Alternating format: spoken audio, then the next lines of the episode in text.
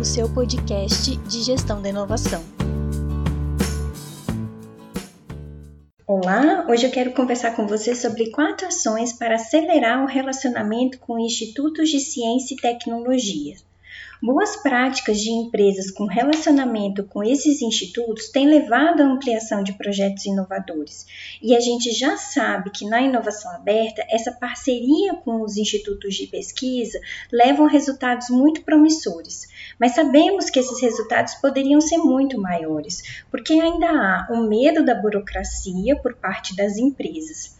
E também há, por parte de alguns pesquisadores, desconhecimento de mercado para apresentar uma boa solução à empresa. Por isso, separei quatro dicas para ajudar empresas e pesquisadores a olharem com mais atenção para essa relação. A dica 1 um é formalize a parceria com o Instituto de Pesquisa.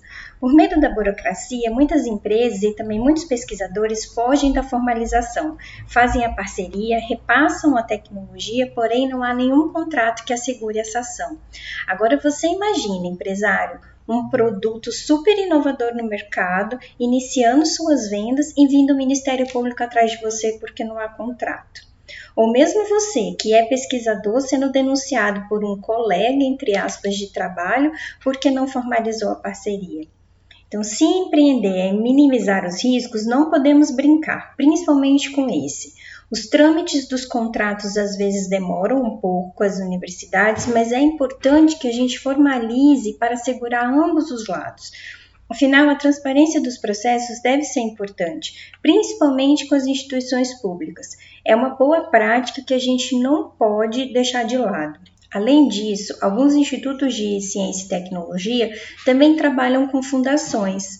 Muitas instituições possuem fundações de apoio e estão auxiliando nesse relacionamento da, do instituto com a empresa. Então, por isso, procure saber se é possível o contrato via fundação. Certamente você terá menos dor de cabeça. Agora, se não for possível, não desista. Muitas instituições estão aprimorando seus processos para atender melhor as empresas. Tenha fé que vai dar tudo certo. A dica 2 é: é preciso conhecer o objeto da pesquisa e o potencial de mercado. Um dos grandes desafios do relacionamento entre institutos de pesquisa e empresa está no olhar para o mercado. A pesquisa pode ter um potencial incrível, ter apresentado testes que realmente animam, pode até ter resultado numa patente. Porém, será mesmo que o mercado procura essa solução? Por isso que pesquisadores precisam olhar também para o mercado. Sim, estou incluindo mais um item na sua pesquisa, pesquisador. É importante olhar para esse mercado. O mercado precisa daquele tipo de solução? Ele realmente vai resolver um problema? Tem potencial para ser vendido? Mas, Tati, nem toda pesquisa é para o mercado. Assim, isso não é mesmo. A gente tem que ter muito cuidado e eu também acho que nem deve ser. Precisamos muito da pesquisa básica, afinal é ela que leva a pesquisa aplicada. Mas, se o foco é o relacionamento com empresas, é preciso ter esse olhar do mercado. Por isso, a boa prática envolve o compartilhamento de informações, e nesse caso, não a pesquisa em si, mas a do mercado. A empresa pode ajudar o instituto de pesquisa nessa análise, porque é a empresa que sabe sobre o mercado dela, né? principalmente do potencial de seus clientes. Assim, a análise conjunta do mercado vai ajudar ambos os lados. Então, eu sugiro um trabalho compartilhado, em que a empresa repasse as informações de mercado e ajude o pesquisador a identificar se há um potencial naquele sentido. Então, de qualquer modo, é importante que o pesquisador também conheça os principais mecanismos de mapeamento de mercado. Isso ajudará muito na aproximação com a empresa. Dica 3.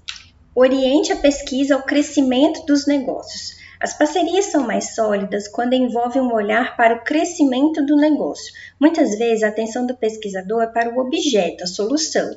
Já o olhar da empresa é o de crescer, com foco no negócio. Esses olhares podem e devem caminhar em conjunto. Dessa forma, a premissa é sempre organizar soluções inovadoras com benefício para os dois negócios. Então, eu destaco alguns pontos de atenção. É, que o pesquisador pode ter na se aproximar da empresa e que para a empresa é muito importante. O que, que a empresa ganha com aquela solução? O que ela pode levar de melhor para os seus clientes? Como essa solução vai ajudar a expandir mercados? Então, pode parecer simples a gente responder tudo isso, mas essa é uma ótima prática no relacionamento com o Instituto de Pesquisa e Empresa. envolve um lado entender o outro. E a empresa também entender que a pesquisa é algo de longo prazo. E se os pesquisadores entenderem esse viés de negócio, tudo organizadinho vai dar um bom caldo. Eu posso te garantir. A última dica e a dica 4 é: alinhe expectativas no relacionamento com institutos de ciência e tecnologia. Alinhar expectativas é importante para qualquer projeto. No relacionamento com esses institutos não é diferente. Portanto, é importante que tudo esteja alinhado ainda na fase da conversa. O que cada parte vai fazer, qual o resultado esperado, quanto que será pago pela empresa, qual o tempo necessário. Quando tudo isso estiver alinhado e muito bem entendido, a gente minimiza problemas futuros. E se a proposta desse episódio hoje é te dar dicas para acelerar esse relacionamento, evitar problemas futuros é fundamental. Então, já vi muito professor não conseguir cumprir prazo né, de projeto com a empresa porque tinha que aplicar prova, resolver trabalho de aluno. Isso acontece, o que é um problema. Mas não pode acontecer. Então, a gente precisa pensar, do ponto de vista do pesquisador com a empresa, que um compromisso assumido deve ser cumprido. E também eu já vi muita empresa largar tudo na mão do, do pesquisador e só cobrar o resultado. Ah, tá aqui, se vira aí e depois você volta. E não é assim. Primeiro, porque a pesquisa não é para ontem. Segundo, que esse relacionamento deve envolver a troca, né? Então, troca de conhecimento, de experiências, de recursos. A gente está lidando com uma interação para inovação. Então, não é só você faz e eu uso, né? É criar algo em conjunto, realmente, compartilhado. Quando esse relacionamento envolve a parceria, isso faz muita diferença. Agora, se pensa assim, até no casamento, quando o relacionamento envolve parceria, faz a diferença, imagina nos negócios.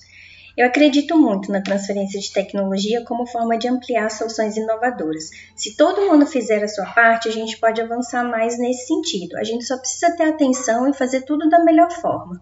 Aí você me diz se tem alguma boa prática que você também tem na interação com institutos de pesquisa e que você acha que deve ser compartilhada e me manda nos comentários. Eu vou adorar saber.